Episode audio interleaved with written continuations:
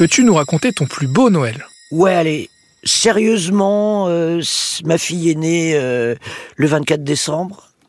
Donc C'est le plus beau Noël de ma vie. Mon cadeau, c'est le bébé, pas sous le sapin, sous moi. Et, euh, et franchement, c'est extraordinaire. Donc ouais, c'est mon plus beau Noël.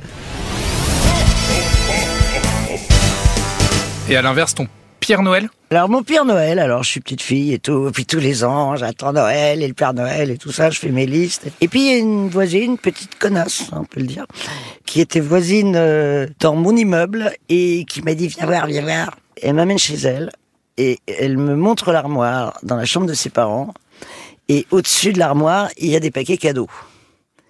Et je dis qu'est-ce que c'est? Elle me dit c'est tes cadeaux de Noël que tes parents ils ont cachés là. Alors je dis mais pourquoi mes parents ont caché euh, des cadeaux de Noël? Je comprends pas. Et ben parce que le Père Noël il n'existe pas. Et c'est ces cadeaux. Et j'ai trouvé ça d'une violence, d'une violence. Et j'ai rien dit. Parce que c'est terrible. On n'ose pas dire, avouer à ses parents une déception de cette ampleur. Et donc j'ai fait semblant d'y croire. Et ça, c'était mon cadeau à mes parents. Vous savez que j'ai été gentille au début. C'est la vie qui m'a qui m'a rendue méchante. Le jour où on apprend que le Père Noël n'existe pas, tout s'écroule. As-tu souvenir du pire cadeau que tu aies jamais reçu?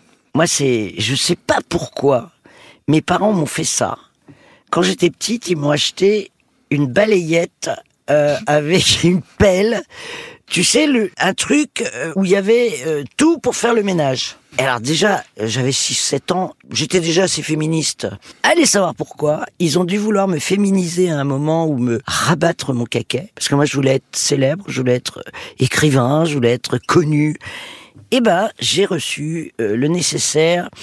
Ça se faisait à l'époque. euh, si, je suis sûr qu'il y a des, des auditeurs qui m'écoutent et qui ont ce souvenir de ce cadeau qu'on offrait aux petites filles. C'est bien pire que la poupée. euh, c'est vraiment, il y, a, il y avait, ça se transportait une sorte de traîneau et il y avait euh, la pelle, le balai, la serpillière, enfin le nécessaire de nettoyage. Et là, je l'aurais foutu dans la tronche, hein, franchement.